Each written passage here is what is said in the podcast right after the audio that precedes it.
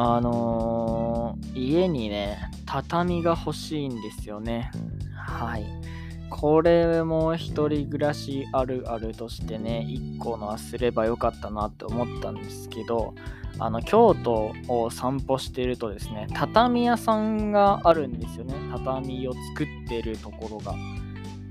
ちゃいとこなので別に工場っていうわけでもなくて畳ってどうやって作ってるのか僕はよく知らないんですけどなんか普通に畳屋さんみたいな畳製作所みたいな感じのね畳屋さんがあるんでそこのね前を歩くとめっちゃいい匂いがするんですよね畳の匂いが。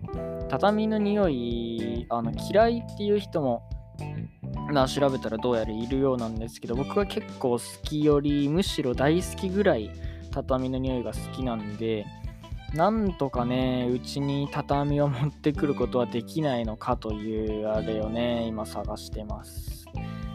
はい。畳って多分高いんですよね。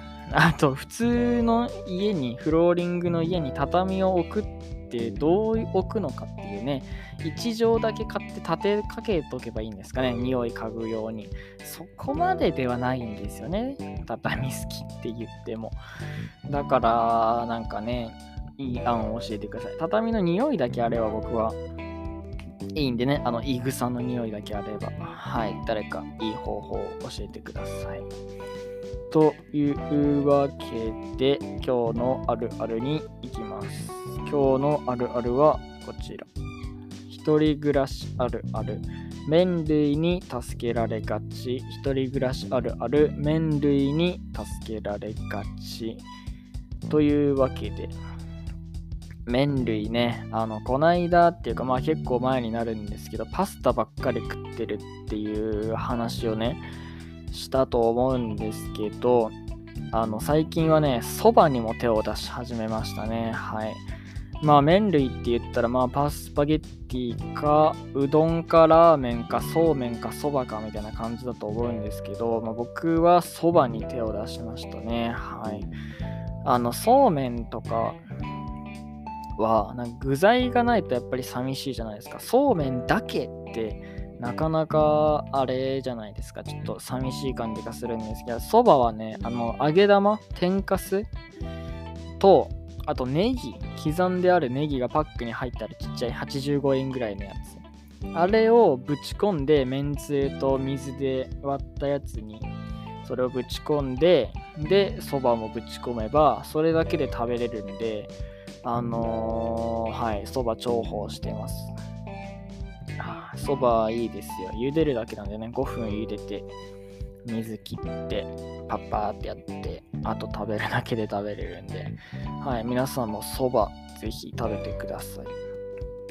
一番簡単だと思います。うどんもやっぱりうどんだけだといけないんで、なんか言うじゃないですか。具材がいったりとか。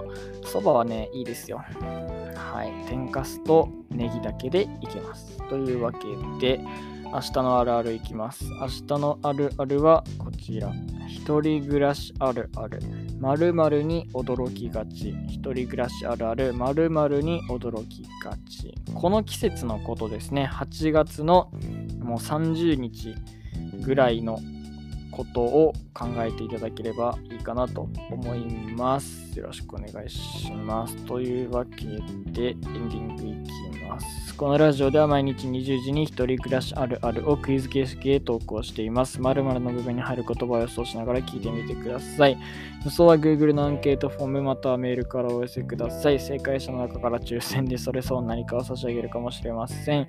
寄せられた回答はどこかで紹介する機会を設けたいと思います。また番組の感想、ご意見、要望などもこちらにお願いいたします。明日のお題は一人暮らしあるある〇〇に驚きがち。一人暮らしあるある〇〇に驚きがち。です。それではまた明日。さよなら。